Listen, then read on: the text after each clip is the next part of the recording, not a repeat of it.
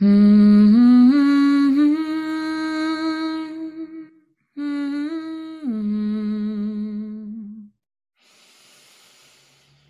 Ah.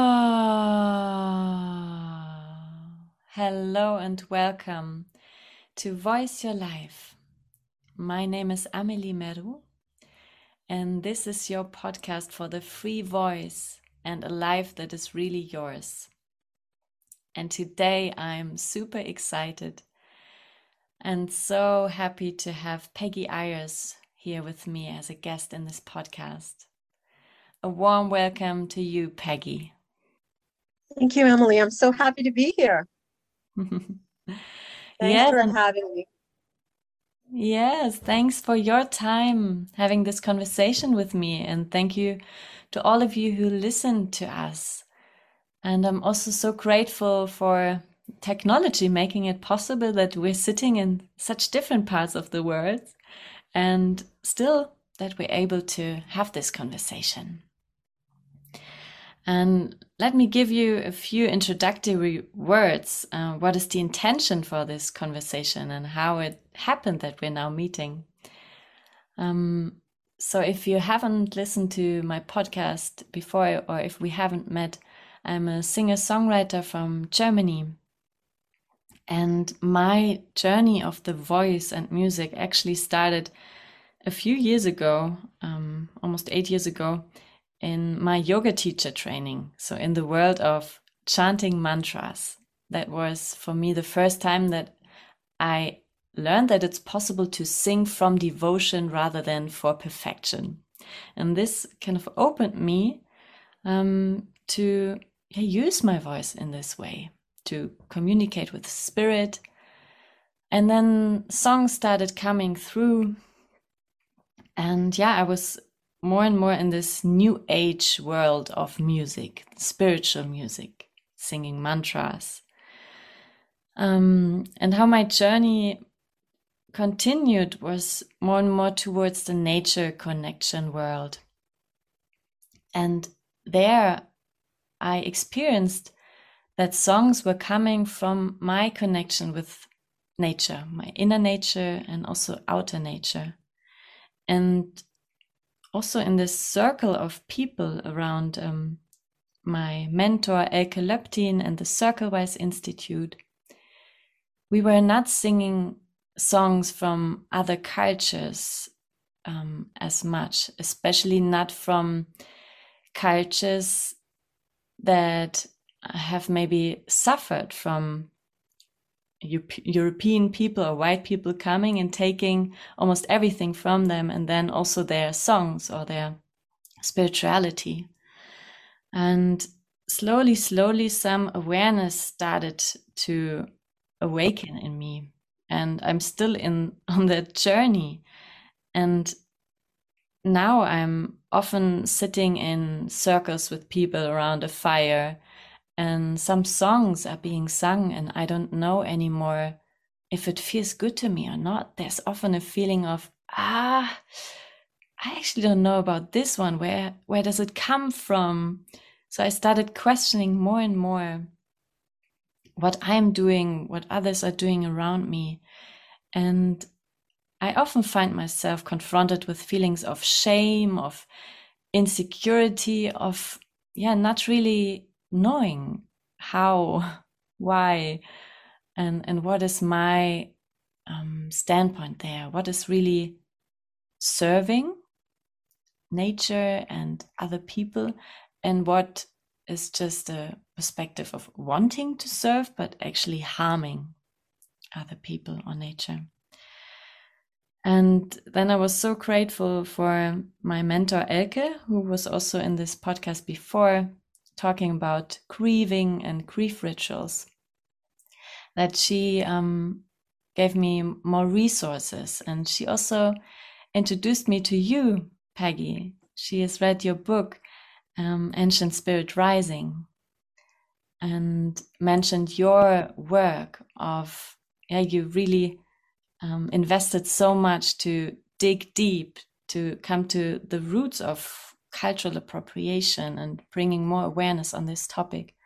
And I'm so grateful that when I sent you that email a few months ago, you were there and and ready to and willing to to help and um, so open that you said yes when I asked you would you come to this podcast and have a conversation with me where my questions and hopefully also the questions of you who are listening have a place and where we can learn more about this topic of cultural appropriation, especially in terms of singing, sing songs. So thank you very much, Pegi, that you are here. And a few more words about you. I mentioned your book, Ancient Spirit Rising. So you're a social activist also in that sense. Um, and you call yourself a Celtic animist. And you're probably going to tell us later why you choose those words compared to mm-hmm. other words. Um, and you live in southern Canada on a hilltop overlooking the land. Um, you will also probably say yourself where this place is and what's the name of it in native language. And before I pass on to you so you can add words to introduce yourself to our listeners.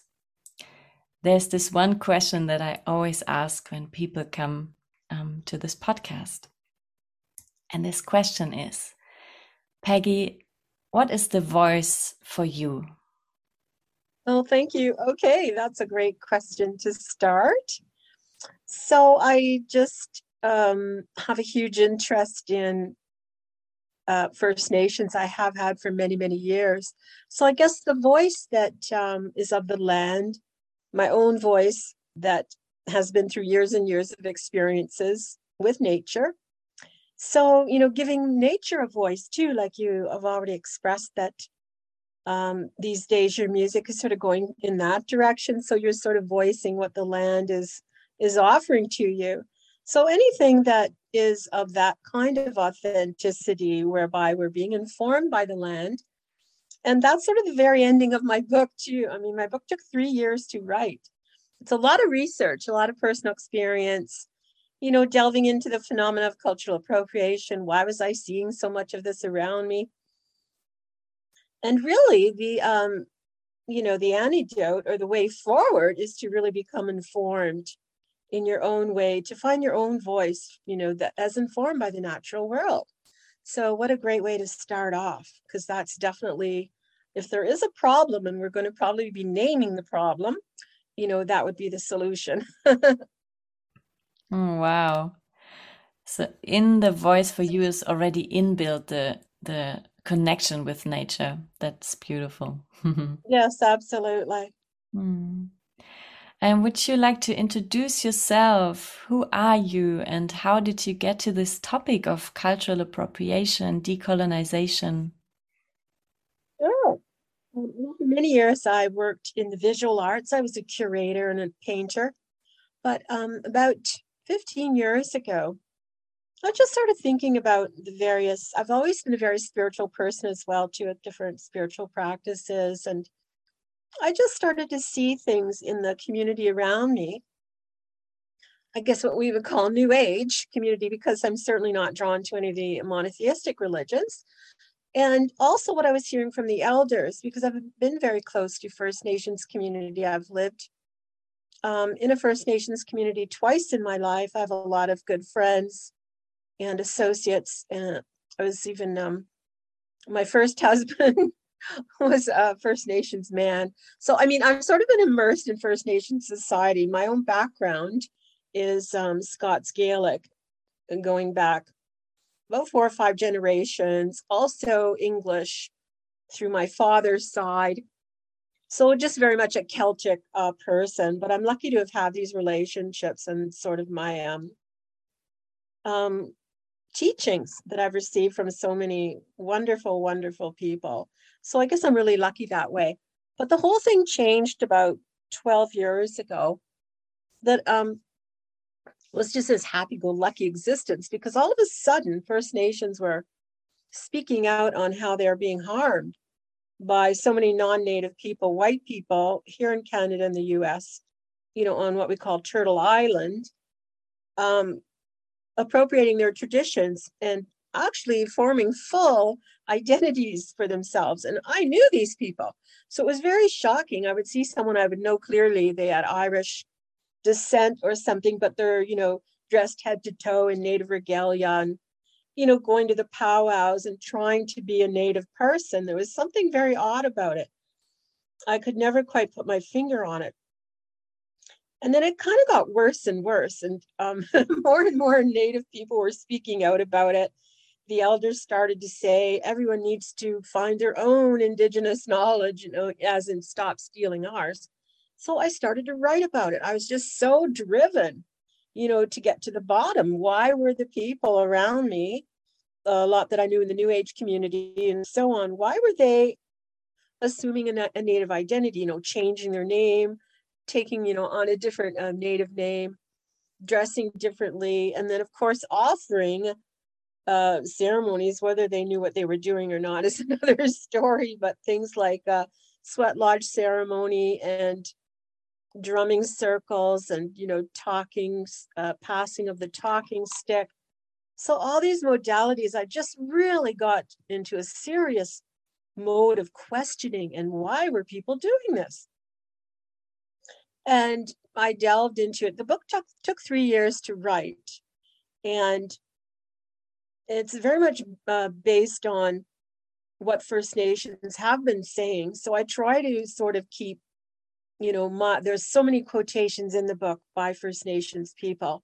So try to keep that their voice uh, first and um, front and center, I should say. So it's not my interpretive. Um, there is a, some of my own analysis for sure, but I really wanted to have the voices of all the First Nations people I know come through loud, loud and, and clear, because it's really their voice that matters. If these people are being seriously damaged by this phenomena of cultural appropriation, I think we we really need to learn more about it. Oh, thank you for sharing this this journey. So I hear that because mm. you were friends and even family um, with many people from First Nations, you felt it very closely and, and yeah, dr driven, you said, to, to do something about it. Um, for people who don't know this term, cultural appropriation, and also for people um, like me who are just starting to understand what it means, could you give us um, yeah, a few words. What is cultural appropriation and how do we hurt another by singing a song, for example? Yes, well, it's been very much normalized in the last 30 or 40 years. I mean, young white people, I would call them the hippies. You know, the generation in the 60s that came into a very um, focus all over the world kind of rebelling against um, the status quo. They were, were becoming more spiritual. They were becoming aware that they were not connected to the earth. So the whole movement was really good in a lot of ways. But you know, coming from these uh, suburban backgrounds with maybe um, a strict religious upbringing, what what were the spiritual alternatives? So they were kind of making it up as they went along, and what they certainly turned to for role models was First Nations community, because here were people living close to the earth, uh, living with holistic values, you know, having ceremony. So white people were just thrilled, you know, to find out that they did have role models. But instead of sort of taking that knowledge and just um, applying it in their own unique way with their through their own background, white people just totally appropriated. So there's been about 50 years now of very serious cultural appropriation that's been going on. And it's been identity theft, you know, white people pretending that they are native, they give themselves a native name. There's a list of these people in my book as examples, like I do actually name names because it's very helpful to to look at what and some of these practitioners they've been doing this for 30 or 40 years i mean since the 70s so they have huge followings of um, people that have been, you know, reading their books and, you know, coming to their workshops. So that's the other thing. The whole New Age industry has validated cultural appropriation. You walk into any met- metaphysical bookstore, and you know, 10 years ago, you would see all these cards and books, you know, oracle cards and so on. And with, uh, you know, quasi native names or sort of, it was under the genre of native spirituality, even. So all of that is appropriated knowledge. Those were practically, uh, we would say like 95% of them were not even native people. They're just white people that spent a little time maybe around a native group and then sort of appropriated whatever they felt like taking and then sort of reformulate reformulating it into whatever they felt like offering like a book or whatever and it's also in the worlds of fashion and sports uh, the sports names i mean appropriation goes through a wide wide wide swath of our society even in uh, you know body care and pharmaceuticals are strange um, native names that have been given to health remedies. So it's anything in the dominant society, being people of European descent, because of their own loss of these tribal affiliations, anything that they've wanted to glom onto, and they've practically done it in every single industry, including music. So it becomes glaringly obvious once you understand the, the dynamic at play. Like there has to be a lack or a void in that white person. Obviously, they're not practicing their own um, uh, Norwegian heritage, their own Polish heritage, their own Italian heritage. All this has been stripped away. But I don't know about in Europe, obviously not. But here in the Americas, because when we all immigrated here or were forced here, we lost those connections to our root cultures. So that's the number one problem, right? You really have to wonder why is why this impulse to appropriate. Like someone with a full culture connected to their own ancestors does not appropriate. Why would they? So, why are we as white people doing all of this appropriating? So, you have to really look at the root causes and how we've lost um, the connections to our own songs, to our own uh, ceremonies, to our own sacred medicines, uh, you know, to our own ways of coming together into community. And that's the root of the problem. And most people just want to sort of gloss that over because it is so hard to fathom that we have been so separated. I mean, it happened over what, four or 500 years?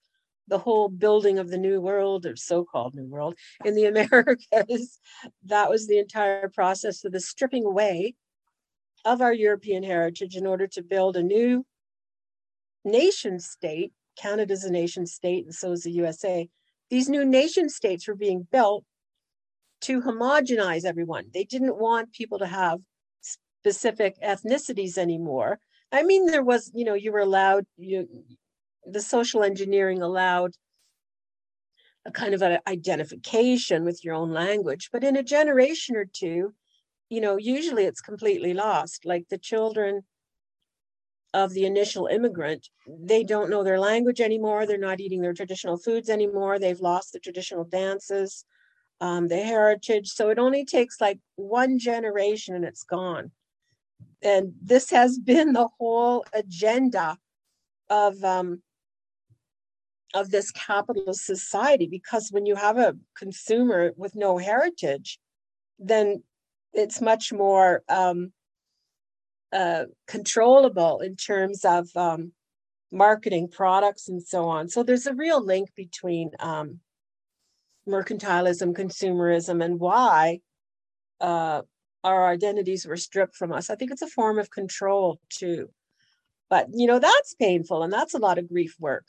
And so the ones of us that want to find the alternative to cultural appropriation, which is to immerse yourself in your own authentic European heritage, which is the obvious solution, it can be very painful because we have to go back a couple of centuries and, you know, relearning the language. And then there's been all of this um, war and um, domination and so on in Europe. So, I mean, the Irish, what happened to the Irish was a model for what the Anglo people then came to Turtle Island. They had already done uh, that kind of genocide residential schools to the Irish. So they just use the exact same model, you know, here in North America. So uh, there's a lot of horror and a lot of really disturbing history in our own, you know, background as European people. But I think us in the uh, diaspora here in the Americas, we're much more aware of it. We're so um, we're that much separated from our homelands that we can sort of see it, or we're experiencing. We have a different experience here. Let's put it that way. I talk to people in Europe, and uh, they have trouble. Uh, they have more difficulty, kind of um, coming to terms that terms of cultural appropriation that it even exists because they're not seeing a definitive oppressed population around them. So it can become um, kind of complicated. I mean, what country has dominated an, another country in Europe? I mean, you'd have to, you know, it's really complicated. It's in so many different areas. What is what country has done what to other countries? So um, it becomes very layered because the basic definition of cultural appropriation is you don't take from a culture that has been um, oppressed by a more dominant culture. So trying to pull those, um, you know, uh, weavings apart in Europe, it's a little more difficult. It's pretty clear here in the U.S. and Canada who the colonizer and the, was and who the colonized was, but it's sometimes not so clear in Europe.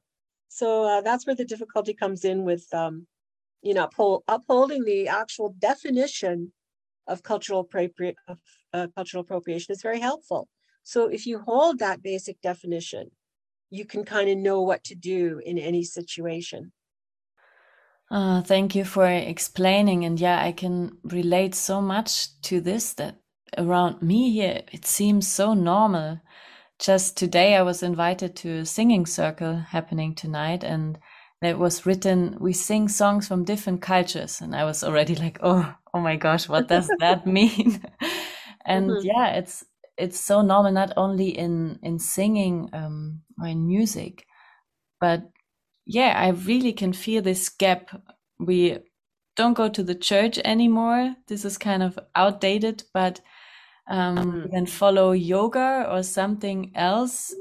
Um, and yeah, not many people are are questioning what is actually an authentic spirituality here where we live in connection with nature and yeah i can understand that it's a, a different feeling over there in you said turtle island just for the people who don't know this term it's a kind of native name for the Americas. Is that right?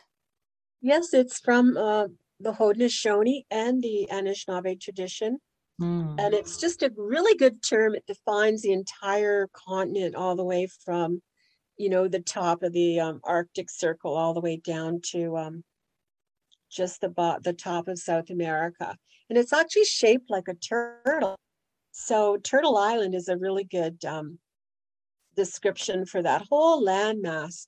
And it also decolonizes. So if we use the terms Turtle Island, we're we are, um, you know, bypassing the um, the fact that there's nation states and so on, or we're decolonizing. We're giving the land back to uh, the original peoples by using that term, which is a really good thing. we can't yeah. actually give the land back, but we can certainly give the land back in terms of our language. Mm, that's wonderful. Yes. And you also told me before the, the native name for where you live. What was that again? Oh, yes, I live uh, in southern Ontario. It's a province sort of smack in the middle of Canada. And the nearest city to me, I live in Mississauga Territory, which is an Anishinaabe uh, group of people and mm-hmm. they're kind of a wide ranging group. Um, before the colonizer came, um, there was like a, a, wide, wide area that was sort of their own territory. It's been kind of narrowed down now, but there's also what's wonderful is in my region, everywhere you go, there would be um, an Anishinaabe place name. And so the nearest city to me, uh, in the colonial term, is Peterborough which is there. There's also a Peterborough. There's like six Peterboroughs in the UK, I think.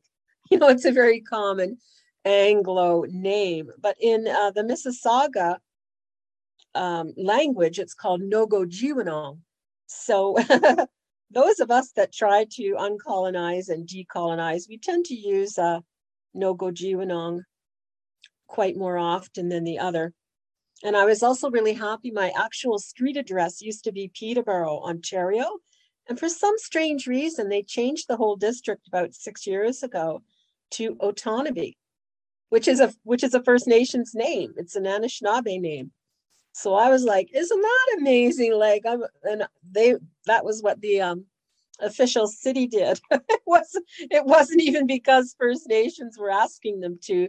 They just did it out of the blue one day, and it was like, yay! we Oh, didn't have to work. We didn't even have to work for that one. It just sort of landed. Wow. So it sounds like over there on Turtle Island, people in general have already more awareness. yes, Okay. yeah, we have First Nations uh, television station, radio station.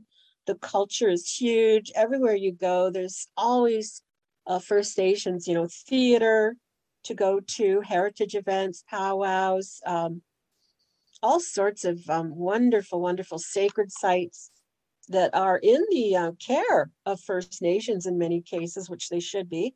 If they're not, they're working toward that. And yeah, there's um, First Nations culture here is very much in a renaissance right now, which is it's exploding, which is wonderful. The literature, particularly Canadian literature right now, the uh, predominant writers are all First Nations uh, people, and they're winning all the awards and having all the best-selling books. It's just Mhm. wonderful. It's absolutely wonderful to see that Oh, and in dance and music and dance as well very much in all the arts That's very good to hear. So we're late here in Europe. Europe people, European people listening, we have something to do. yes Makes me even more grateful that um, some of the awareness can now in this conversation come over here too. Um, can you explain again what are the consequences if we do culturally appropriate? What what is Mhm. the harmful aspect for uh, the nations? uh, well yes it's kind of a rewriting like you're taking knowledge or a cultural uh, symbol or you would take a song and then you would do it in your own way so what we say uh, a term for that is called whitewashing or um, you know uh, fabricating so it's not the original uh, first nations um, cultural expression. It would be changed in some way. And we are also not those people. So you know how in the world would we ever do it authentically? Like the cacao ceremony is from uh, the dominican republic and one or two islands there puerto rico. Those are the people that hold those ceremonies. So someone um, in Norway, like there's no way they're going to be able to do it authentically. They do not come from those those places. So, um, and the cultural sharing part is pretty important too to differentiate.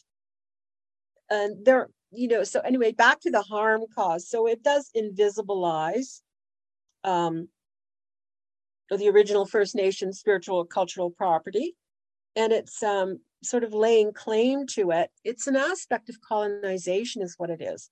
And also, the attitude that makes it possible is an attitude of entitlement. Oh, we can just sort of do whatever we want. No one's saying no to us.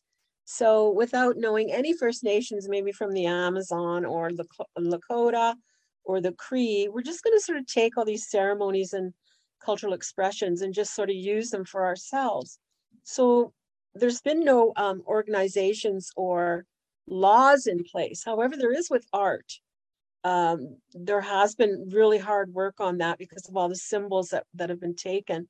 So you can actually get charged with a criminal offense now um, in Europe or anywhere in the world if you were to take uh, certain symbols from uh, the Southwest USA, like the Hopi or uh, Navajo, those uh, those nations, and use them in your own art.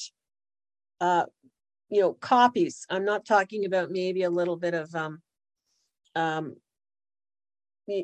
expressing a tiny bit. If you were to take an exact replica and then sell that you could get charged in a court of law. So i mean cultural appropriation is a very serious uh, problem. It takes away from the original culture.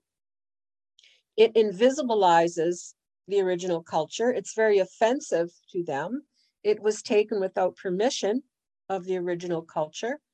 And it's also racism because obviously the people taking feel that they're uh, superior in a way. So there's a really good argument that it is a, a continuation of the same racism that you know decimated First Nations in the first place. And there's actually three parts to that uh, colonization agenda. The first is that the colonizer arrives on the scene and they want to um, seize the land. Okay, so they want the resources. So the first thing to do is to get rid of the indigenous population. This is sort of the model all over the world, wherever the colonizer has gone, whether it's Spain. The Spanish have been huge colonizers, so of Portu- Portuguese. Um, what other European countries? Most obviously England. They're the grand colonizer of all. So wherever they've gone, there's been this agenda. First, you seize the resources, then you get rid of the inhabitants of those lands. So through uh, things like manifest destiny and white superiority, they can dehumanize the populations of those lands and they can out, outright kill them, uh, which is genocide or over time ethnic cleansing, or if that isn't working, they can do assimilation, which is residential schools and other horrible, horrible, horrible ways of actually destroying indigenous populations and destroying indigenous lives. So that is the trauma that First Nations are living with right now. You know, these traumas are not historical. They have happened over the last two, 300 years, but in a lot of cases, it's still ongoing. That same erasure, there's still genocide, there's out and out murder still, you know, fueled by racism, fueled by white supremacy, and cultural appropriation is a continuation of that. Because uh, after you've seized the land, then you seize the resources. The final aspect of colonialism is to seize the identity of the First Nations themselves, to take the parts of that identity as a white person um, and just retrofit it or change it so that it becomes unrecognizable. And then the originating culture is definitely on their last legs. So you see what I'm saying? You see what I'm saying? That cultural appropriation is not just an innocent, um, you know, phenomena on its own. It's part of a much larger picture, and it's way more harmful than we think. And I even say in an article or a book, uh, which is true, that cultural appropriation is uh, part of the colonizer agenda. It's part of genocide. When white people are doing it, they are they are participating in a cultural genocide because they're erasing uh, the original uh, cultural or spiritual property of the of the First Nation they're appropriating from. So yeah, it is an extremely serious issue. But the good news is you can you can move away from these patterns. I mean, once you learn this, it's a bit discombobulating for you know for a couple of weeks when I first learned the extent of it, it was quite shocking. And I was sort of taking things in my house. Oh, there's, you know, an appropriative piece of art. You have to hide that away. So start to take stock and sort of clean up our act as white people. I didn't have that much appropriation in my house, but I think I had one or two items that shouldn't have been there. But um, yeah, so there's a much better way of doing things for sure, but you first have to really fully uh, understand how harmful it is. If you don't understand that, people they won't see the um, the reason for changing. Hmm. Yeah, it's so heartbreaking to face this reality. Um, mm-hmm. I just remembered the the first time I really was in touch with that history of colonization in a felt way, not from books, was when I was walking through um, a national History Museum in Australia during my study abroad semester. And I was just crying and crying, um, mm-hmm. reading and seeing the pictures and, yeah, and feeling this history of the stolen generations and, and yeah. all that has happened. And mm-hmm. it's probably a similar story on Turtle Island. Um, and it's so important what you said that it's still happening now. It's not only yes. history, yeah, it's happening right now.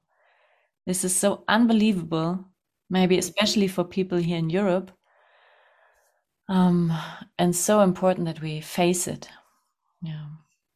Yeah, we have to understand that. I mean, environmental racism, everyone at the front lines right now getting hit the worst by climate change are First Nations people. So, I mean, they'll, they've already been through one or two apocalypses, and now they're going into their into their third apocalypse.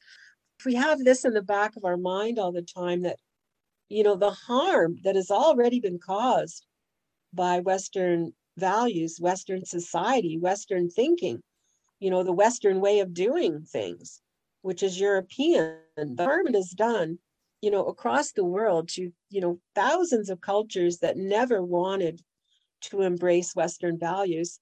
And, you know, some of the cultures were completely annihilated out of existence. There was a, um, a wonderful tribe on the shores of um, Newfoundland, Canada, sort of the first contact point uh, when the English and the French came in. And they were completely decimated. There wasn't one person, well, they say there were like a handful, one family of that entire First Nation were left, and the rest were all killed. And then the same thing happened in um, the Dominican Republic, what is now called the Dominican Republic, uh, with the Taino people.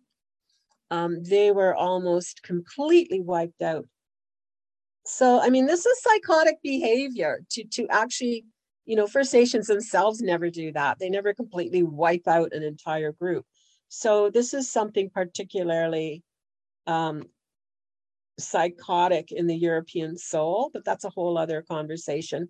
That's probably going to be my next book. I mean, what is this need to conquer? What is this lack? What is this? What is in the soul of European people that makes them uh, lords and masters? and it's so tied up with christianity and so on and also what what really surprises me i've run into over and over again are people in europe the cognitive dissonance people that live in england they're not even aware of the colonization or the harm that their own country has perpetuated on the rest of the world which i find absolutely shocking and I've talked to many of these people, right? They just are completely unaware. Oh, wasn't that something that happened 100 years ago? And so, anyway, it's just, you know, the differences between European um, thinking and the way we think in um, in the Americas, I guess. Hmm. There's a few similarities, but not many. it's very different. to make it more concrete and raise this awareness, can you give a few examples? What is happening right now? Where is colonization still happening? In which way? Well, what I would probably turn to instead of that is to just to say that the whole modern spiritual industry, you know, what we call New Age. So, you know, all the books and tools and the modalities, and people learn how to offer different therapies. So that whole industry has been, you know, absolutely huge.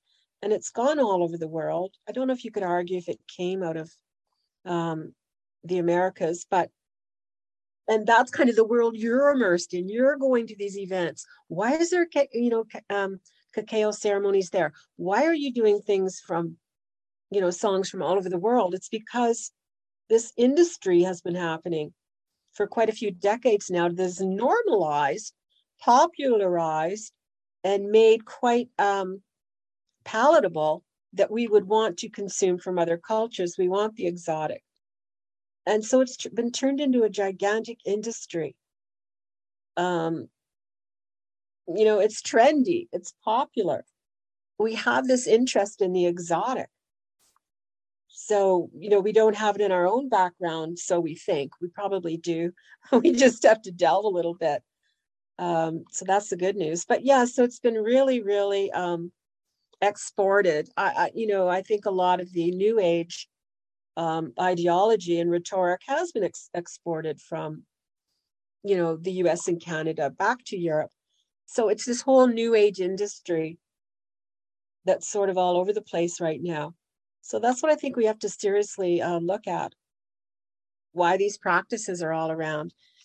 And oh, yoga has been um, thoroughly taken on recently as you know total cultural appropriation, no matter how you look at it, and that's a really hard dynamic to look at because it's been so embraced by so many people everywhere. You know, good for um, you know health benefits, good benefits for um, you know healing with different uh, intellectual you know it's good on all levels right? Physical mental spiritual to do yoga. And yet you know there's a, a, group of activists talking right now saying that we should never have taken it up in the first place. Like yoga was never our culture. Why are we all doing yoga? So, yeah, so there's a lot of um, in, interest in uh, knowing what are we doing? Is it authentic? How can we make it more authentic? How can we practice something that isn't harming someone else? Yeah, and yoga is a great example. Um, because here we could argue, and this I I hear often um, when I talk with people about these things, and I never knew know what to say. Then at some point. So in yoga for example we could argue that it really brings so much benefits and people get much more healthy um, and then they can serve the world in a better way. We could say this. So if there's no other way of moving anymore no other way of spirituality why not use the wisdom that has come from somewhere else if it is supporting? Um, but then, yeah, you say it's still huge cultural appropriation. And in which way is it bad? Does it take something from the Indian people or? Yeah, in which way is it bad? Um, yeah, there's different ways to look at it. And, you know, over the past year or two, I stopped sort of being the cultural appropriation cop.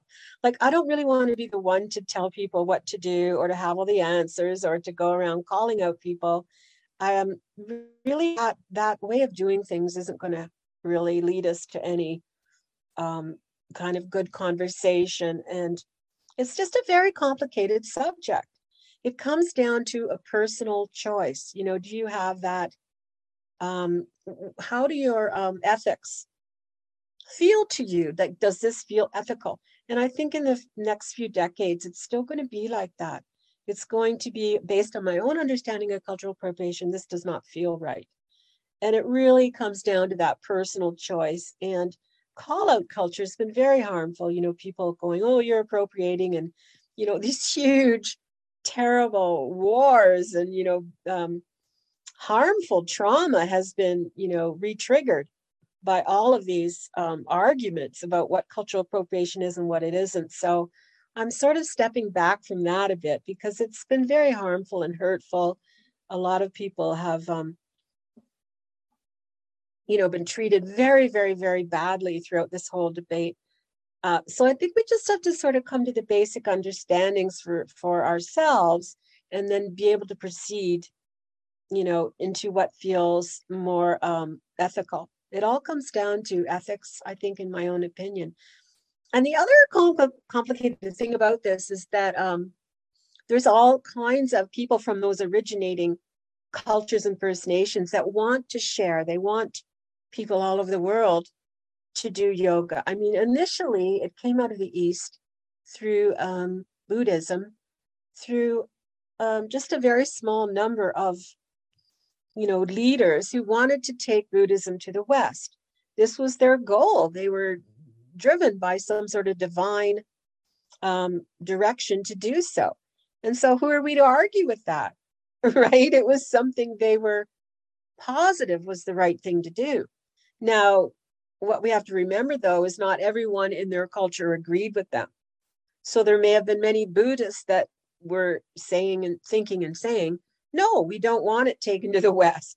So, we can't always assume that the originating group is in total agreement So that's another thing where our ethics have to come into to play. Like another example would be uh, maybe in the Lakota group, there's people or there's elders and wisdom keepers within the Lakota who feel they have a directive right given to them from spirit, directly from spirit.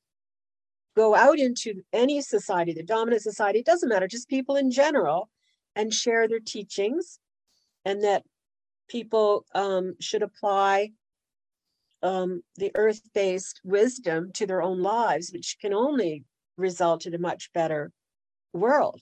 And so they've been divinely directed to share their teachings. But on the other hand, there's many in the same Lakota group that feel the exact opposite. They do not think they're supposed to be out sharing their knowledge with white people. They feel they have to protect their knowledge. They feel they've been harmed already. They haven't seen any good come out of sharing their knowledge. Um, they've shared so much with white people, and all they've ever gotten in return is treated even more and more badly. More land is taken away, more pipelines is, are put in, more racism is happening. You know, why should we share, right? So we cannot assume there's any agreement within any or, originating culture. So that's the other complicated piece. Just because you have one elder saying to you, oh, yes, please go off and um, practice this ceremony. You have my blessing. It doesn't mean the rest of his tribe or his First Nation agree with him. And a lot of um, First Nations, this is just the reality. This isn't any way supposed to be a derogatory statement, but many First Nations have seen um, a good way to earn a living because there's such a hunger in white people, young white people, to have this knowledge and to do the ceremonies that they've seen a good way to earn a living. So they've even called them the jet setting shamans. I think there's even a word for it because they're always hopping on a plane and flying. You know, there's so many come from uh, the USA or they're flying to Germany all the time, right? Doing mm. doing hmm. ceremonies. So this huge industry and, you know, I've gotten really tired of critiquing it because who am I to say who is divinely ordained by the spirits or not? Like, that's not my call. so, I, you know, I have to just go, okay, well, they're doing, they think they're doing good work. Who am I to argue?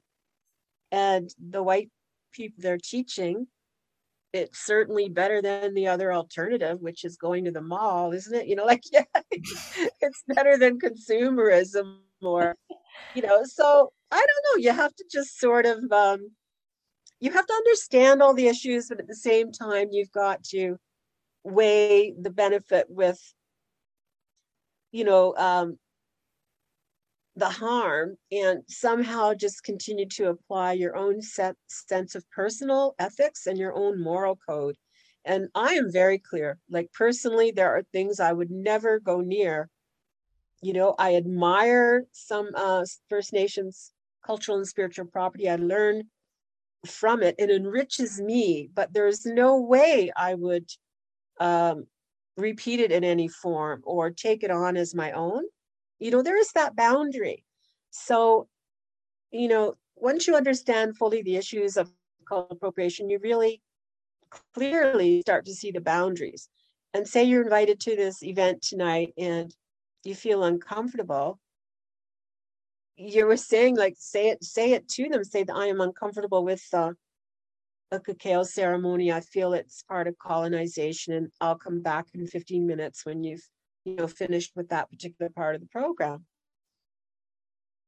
I don't know like it's very complicated because then you risk um you know this blowback from from um from people who don't understand as well as you do. So I tell you there sometimes there is no real good answers to some of these um problems Mm-hmm. But you really have to decide for yourself what feels based on what you know of the harm. You know, what would any normal person do? You know, try to stop it. If you think it's harmful, don't participate. And um, tell them that they shouldn't be doing those ceremonies. They're not theirs to be doing. Mm. And then offer an alternative so that there is um, an even more exciting path to take, you know? What is that? Could you share more about the more exciting path to take? That's to be strong in your own heritage. so that the last chapter of my book was this amazing vision of all these tribal peoples coming together from all over the world, but they were all so secure in their own traditions that they were sharing ceremony, like the Scots Gaelic person would do a ceremony from their own culture, someone from Kenya would do a ceremony from there. But we're secure, we are grounded, we are embodying our own tribal roots. And you know, it's hard work to to do that, but it's happening. Like I see these truly uh, truly cross-cultural coming together events are happening and they're so exciting. Like a group of um, cree people went to the highlands of scotland. There's um, a wonderful group there. They've totally decolonized from you know how scotland was completely colonized by the english right? So the whole beautiful highland culture was you know decimated. The language was taken away. Their traditions were taken away. Their knowledge of the plants um, was kind of like altered, but it was all sort of still underground, right? So in recent years, um, the Scots Gaelic tradition is is um, being uh, decolonized, which is to remove the layers of colonization. So people now practicing authentic Scots Gaelic culture invited a group of Cree Cree people from Canada, and they did mutual ceremonies together. So that to me is Um, the goal. That is the ideal. That is what we're working toward as a true unity, coming together as a unity in diversity so that we're clear who we are. We don't have any more questions about our identity. Who are we?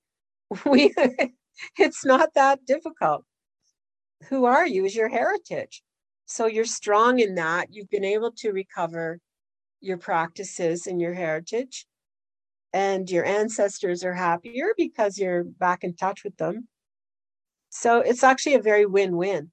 And so then when you're in a circle with other tribal people, you introduce yourself. Oh, I'm from uh, the clan of a certain clan name, whatever it may be, I don't know, and uh, from the um, Scots Gaelic tradition. And then you speak the sacred words in your own language, and then you do the sacred ceremonies of that indigenous group because make no mistake the scots Gaels were were totally indigenous. They fit all the criteria and the criteria was set forth um, by the un about 12 years ago. They did a huge study on um, the rights and responsibilities of first nations people across the world like globally and they set out the exact definition of what is indigenous and uh, many, many European cultures are completely indigenous. They fall under that uh, definition and they have the right to use it. But you just have to be clear and you have to, you just have to be grounded in it. And speaking some of the language certainly is very, very helpful. Um, it's hard to learn a whole new language, especially as an adult. But you know, just if you knew uh, a basic um, some of the basics of that language would be helpful. So, looking to your own heritage, and that's how my book ends up. That's sort of been the whole thesis of my work. That's what I term um, authentic ancestral wisdom. It's authentic to you, and it's really quite simple. And that's exciting. I mean, it's so much fun too to actually discover these things. Yes, that's for sure. And what I take from what you just said is that cultural exchange is important and wonderful when it happens, but it can only happen on the foundation of having met, found, reawakened your own ancestry. Because otherwise, it will be always taking from somewhere else, dressing in clothes, wearing symbols, and singing songs that are not really embodying your true nature, right? And That is so brilliant what you just said. I, I, I want to make a whole meme of that. That is exactly the essence of, of this entire conversation. Thank you. Mm. That was mm. absolutely you you summed it up perfectly. well, you. I'm glad.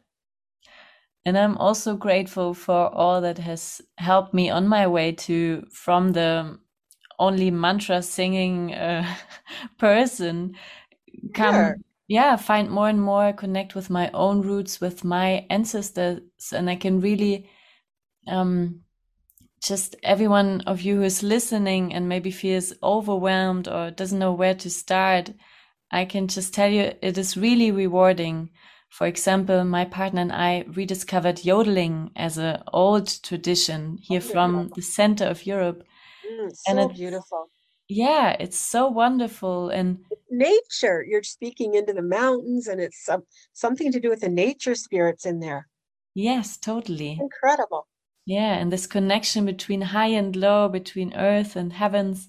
And I've had this phase where I was really confused. Why am I yodeling? You know, there's I could I could be much cooler if I sang the songs from ayahuasca ceremony or the Indian mantra. But more and more, I really find my my appreciation for exactly this, and of course, that's also only one part of my roots of my ancestry. Um, but it's for me one pathway that is very close to where I was born, and so yeah. And there's probably so much more to be discovered. I'm really oh, probably Really yes, there's a big fairy. There's a fairy tradition in Germany. Beautiful fairies. You could be making fairy music with tinkling bells. wow. Where, yeah. where can I or other people find out about these old traditions? The little people. Well, mm. for me, the uh, the pagan community, I don't really self-identify as a pagan. I find that the uh, term has been used so widely. It's such a huge umbrella term now that it's really gone way beyond any sort of um, specific specific definition. so I sort of stay away from it, but you know that's where all the work is happening and all the different types of pagan reconstruction. I do identify with um, Celtic reconstruction, but you know paganism is also kind of um, superficial, and there's a lot of really just trendy fashionable aspects to that whole movement too. So I've been very, very discerning, you know, delving into paganism.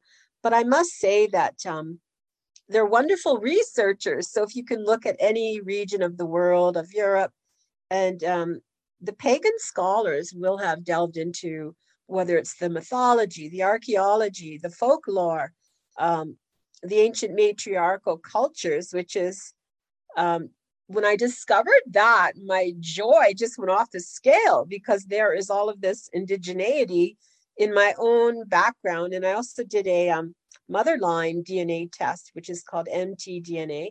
So that placed my physical being, you know, the, the DNA of my being back with the um, cave painting cultures in ancient France about 30,000 years ago. Those are my people it goes in an unbroken line from my DNA right to those caves. So, I mean, I'm getting goosebumps even right now, and I'm like saying that, but that was one of the most extraordinary, amazing, exciting things that ever happened to me. So, uh, yes, we are all indigenous. We all have an indigenous roots that are from some amazing part of the world. Um, where was I going with that? There was I was making some kind of specific point. Um, yeah. Mm. But um, oh, right. So you'll find like the literature is out there, and the um, with the internet now, it's so uh, I wouldn't say easy, but it makes it so much uh, more accessible to delve into. You know, you can, um, you know, the fairy faith tradition in Germany. You could just start there with googling. But there's just huge amounts of people working on reviving all of this um, literature and it's in the literature it's in uh, you know novels poetry and myth cycles which have been recorded and some of the oral traditions even were found from some of the elders in places like Lithuania. Believe it or not, there are still grandmothers in Lithuania who carry folklore that's like 3,000 years old. So there's places here and there in Europe with living elders of a living tradition. And so it can be done. I mean, you can look into um, all of the wonderful ancestral knowledge of your own region. And there's no excuse because, because the libraries are full of this stuff. There's people researching it. You know, the Google is your friend. So Google is your friend. Okay, I'll Google the fairies. yeah, there's many, many, many resources. And um, I love delving into even people um, all from every kind of ethnicity have asked me. So I've been able to um, compile a rich uh, list of resources. So there's mm. so much out there. It's very, very exciting. That's really good to hear because I often feel like, oh, there is nothing. Our roots have just been cut mm-hmm. here in Europe. And it's really good to hear no. that they are there. We just oh, yes, yes, mm -hmm. yes, very much. They've just been sort of hidden for a while yeah for for a thousand years but that's okay it's all there just waiting to be uncovered i mean some things have been lost but uh, you know there's this also this thing about epigenetic epigenetic memory where you can go to a place and the memories will come or we hold the memories in our dna and that in many cases is is quite accurate i mean there's been some that's been a little bit iffy but uh there you know dream archaeology we can we hold these memories. I truly believe that. Mm-hmm. And if mm-hmm. we work hard at, you know, uncovering yeah. our ancestral memory and matching it with the archaeology or um, the mythology that is recorded and so on, you know, it takes a bit of work to mm-hmm. um, revive your own culture to the point where you're comfortable embodying it. It would take maybe four or five years, but you know what else have you got to do? No, I'm only kidding. But what else could we be doing during that time? You know, it does take an investment of time for sure, but mm. um, it's a good investment of time. I truly believe that. Yeah, totally. It's grounding. And to add on what you said, one really important pathway is to restore the our roots and really um, value them, mm-hmm. find out more about where we come from. And then what we always can do is just be in nature and um, yes. start growing new roots that just come from this authentic, pure connection with the earth where you are right now and write new poems, songs, yes. or stories from this simple and so rich connection. And there you don't have to take a prayer from anywhere else. It can be your prayer of the moment. So this is always accessible for all of us. Yes, and I think that's so important to remember too, because for many people it is too painful to delve into their heritage. And I understand that. And a lot of people don't want to identify with um, a homeland if some things that happened there were so negative and they just have, they just want to, you know, not reconnect with their heritage. And I totally understand that. I'm not advocating that everybody has to, you know, um, get reacquainted with their roots and it's all going to be this wonderful, you know, experience. For many people, it isn't for some people. So if they can reconnect, you know, to the land through other modalities, you know, things like, you know, animism or eco psychology, eco psychology or rewilding. So whatever path is feeling uh, right for you. Um, I do think, you know, finding your heritage and your ancestral roots is, you know, a really, really good way to do it. But if for some people it's too painful, there are there are other ways to. It's like that direct transmission. So it's just nature speaking to you and you're speaking back to nature. Mm, yes.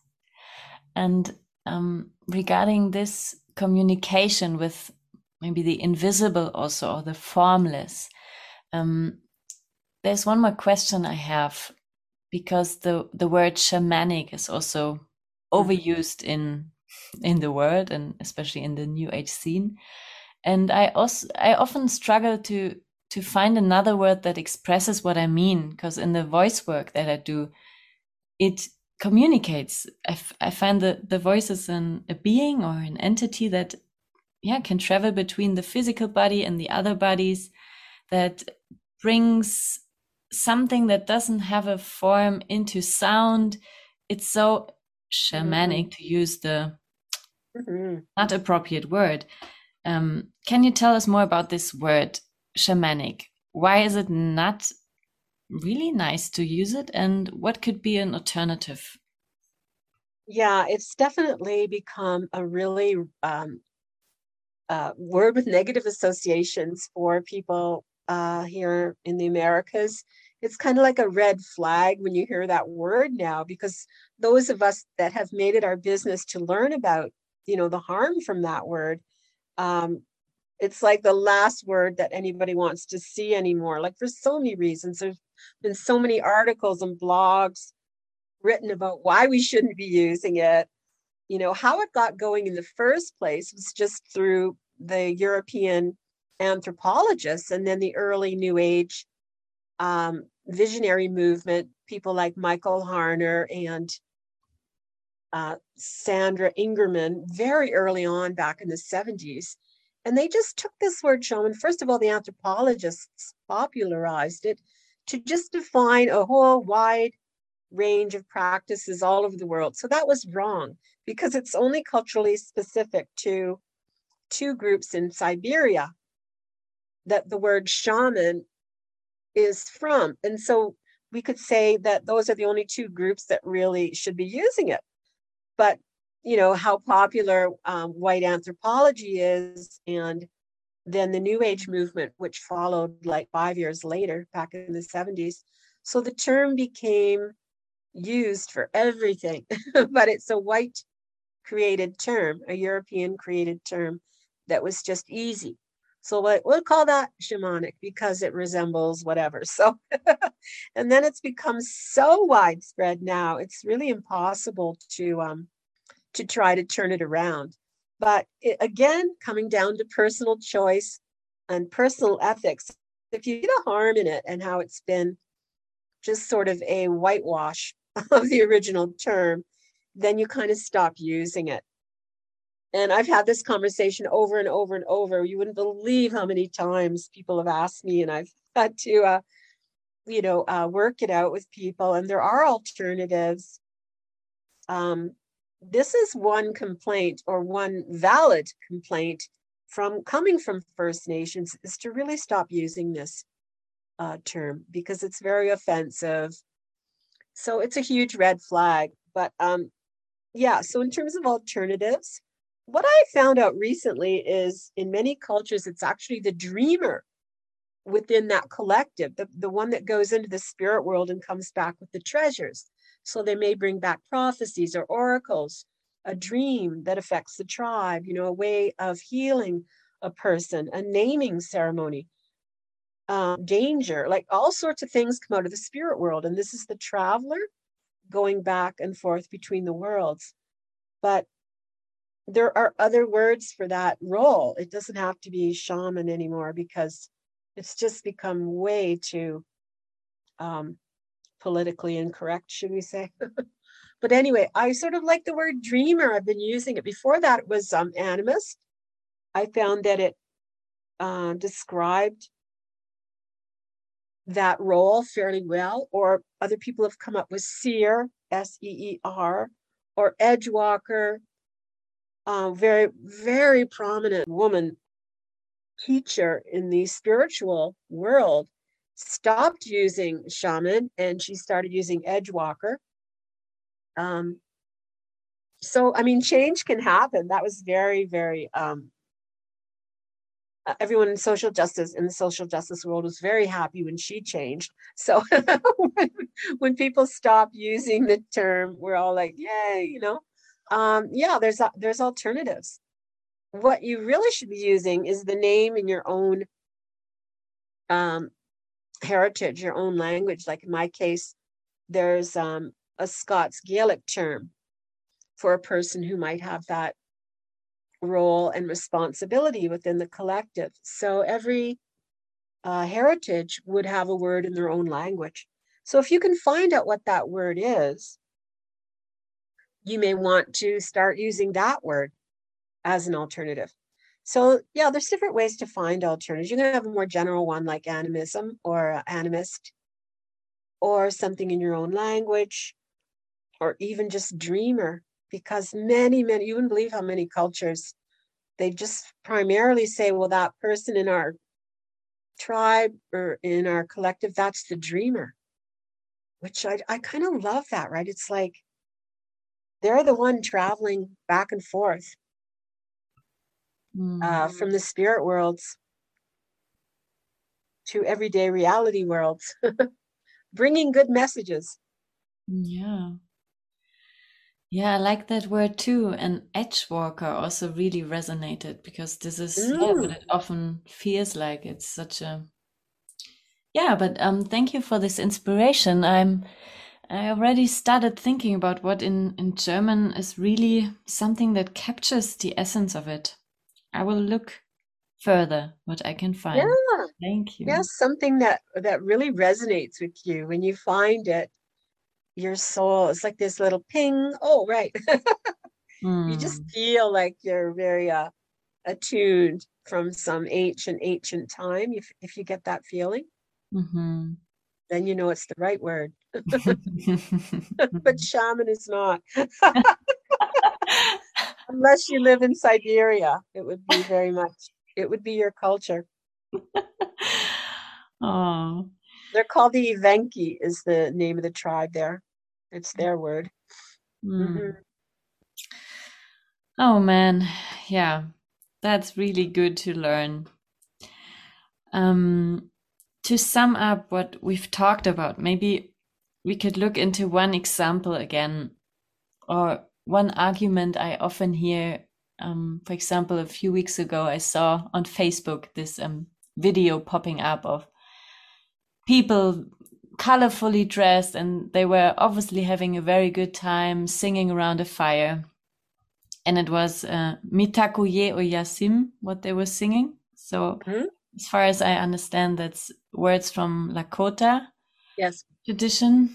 Um, and of course, I felt immediately this ah shit tightness in my chest. Um, and I actually talked with the people um, about it. And then one thing that came up and one argument that I often hear is that it feels so good and it makes me feel the connection mm. with with everything and also with that tribe um so to sum up what are the arguments then to to become aware that this is not the way we can go about these things why not just say the same phrase but not in lakota Mitakuye means we are all connected doesn't it mm-hmm. Why not just say that and then you're not appropriating anything I mean, sometimes the solution is so simple, people just don't get it. You know, and you're instantly tagging yourself as someone that's a little clued out. I mean, I'm sorry, but I see this stuff all the time, and I'm like, oh my gosh, come on.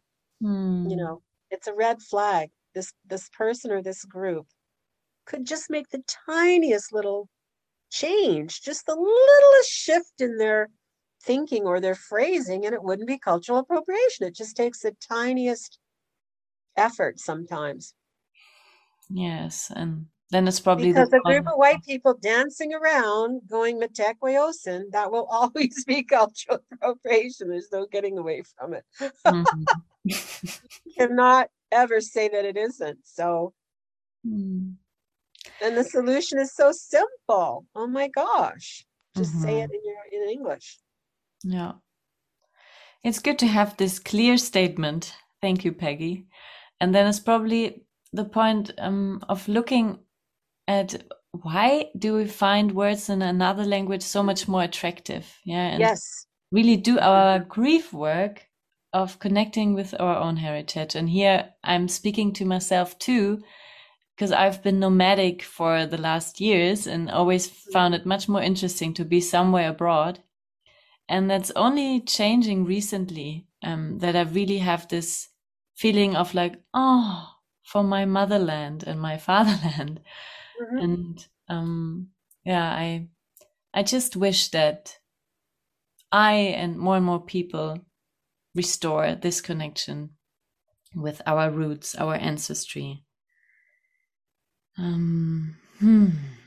Yes, and it heals all those years of uh, colonialism, and Germany is a particularly fraught place to do this work. But it's a they have Germany has a wonderful uh, pre-colonial indigenous tradition. There's just so much magic in the um, in the way that people were living before all the hierarchies started and you know we do have to go back many centuries but that's our challenge as white people. You know we've been left with a really you know difficult task in some aspects but you know the rewards are huge if we can do that work. It it's, takes quite a bit of commitment and focus and we may never fully you know, find that culture again, like the language may be a barrier, but at least we're feeling more of a sense of our, you know, connection to mm-hmm. who, you know, who we really are in terms of our heritage.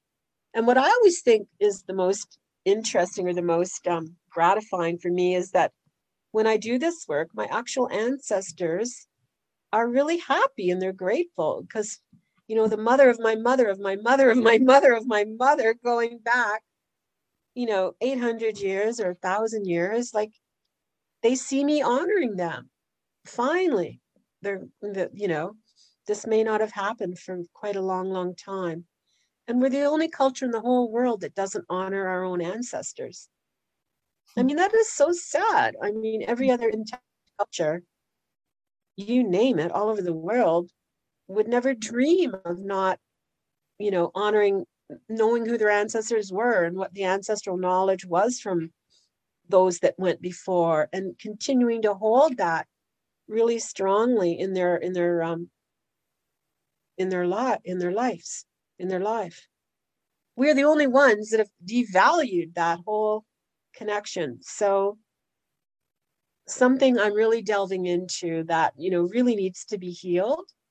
And when our ancestors are happy and we're working to heal ourselves, we can also heal the trauma that they experienced, you know, in their lives. So it's really a good way to be doing things. You know, we're the only culture that, doesn't appreciate our own ancestors. It's so strange. Mm-hmm. We can change that. Mm-hmm. Not our harmful ancestors, though. We don't want to know them. we are allowed to bypass certain uh, harmful ancestors. There's no reason we have to embrace all our ancestors, you know, but um, there's always good ones. We'll find them. And those ones are the ones that are happy that we're doing this work. Because mm. I really feel there's no time or space when it comes to the ancestors. They're with us now. Every culture models that for us. How it just disappears in a second. You know they're here with us and um, we are the ancestors of, of, the future. So there is an unbroken line between generations. Mm-hmm. and all cultures know this. It's only uh, a lot of the displaced europeans that have forgotten. So it's part of remembering who we are. Mm. and our ancestors are there for us. I've sensed since I started doing this work, my ancestors have stepped in um, at quite a few moments lately to help me. I have felt them there. That would never have happened hmm. before unless I was making, you know, that concerted effort to do this work. So it's a real um, framework that we can bring into our own lives. And why wouldn't we? Yeah. It's just the most beautiful thing. Hmm yeah so fulfilling yeah mm. not only the ancestors are happy but yeah it's really i yeah. also experience in that way then life is flowing and synchronicities are happening that, yeah, would not have been possible otherwise. That's right. It's like a synchronicity. Yeah, you go, where did that come from? Oh, it was an ancestor. You just know it, right? it couldn't be anything else. It had to be. It's so amazing. And the dream space, the dream space is great for connecting with our ancestors. Hmm. And you can go to sleep at night, you know, wanting to find that ancestor in a dream. And um, there's been some wonderful uh, books written about this practice of finding them in in your dream space. You search, you know, your your um, intentional dreaming, so yeah. you can actually make it happen that you're meeting uh, certain ancestors and having these very very important conversations and mm-hmm. then bringing it back into your daily life. Blessings so oh. advice. Thank you. Maybe you can send me the title of those resources and i can put them in the show notes as well as the link to you your work your book. And thank you so much Pegi. You really inspired me with hope and excitement for restoring oh, this connection. Wonderful. I'm so glad to have been here today. It's a very complex subject, and you know, we could talk for hours, but mm. there is a lot of work to do if we want to be uh, doing that work for sure. Yes. yes. Yeah. Is there anything else you'd like to share, Pegi? Something that's important for you? Um, maybe just if people were interested, I've written quite a few blogs on all these different themes and different hmm. subjects and all you know from being um landing in place you know being rerouted all the way up to social justice and all kinds of like issues with um the dire realities in society like racism. So i write i write in a huge range of you know issues. So those are found on my uh, website so hmm. that's www.stonecirclepress.com. And I think I have like 100 blogs on there. It's a lot to go through. Wow. And please send me your comments, questions, anything. I love to engage. Mm. I love to engage with readers. Thank you. Mm. Yeah, so you who listen, thank you also for being present with us and have fun. Enjoy digging deeper into those issues, into the subject. Thank you so much for being here and also letting us touch you, reach you in this conversation. This was obviously two white people talking about this subject, and I find it so important that we have this mm-hmm. conversation. And at the same time, I just want to say that this for me is only the starting point to give voice more and mm. more to the people from from First Nations to hear their story, um, their perspective on these things. And yeah, so I hope that I and we use this as a starting point to learn more and more. Yeah. Absolutely. And yeah, I, I pray that we all learn more and more how to live in true harmony with our ancestors and the generations to come. Thank you, Pegi, for being Thank here. Thank you. Thank you so much. Hmm. I can't wait to hear some more of your music. hmm. And yeah, then let's say goodbye and say thanks to all the beings also that have been with us. Thank you to you listeners and hear you in the next episode. I hope our path cross again. Mm.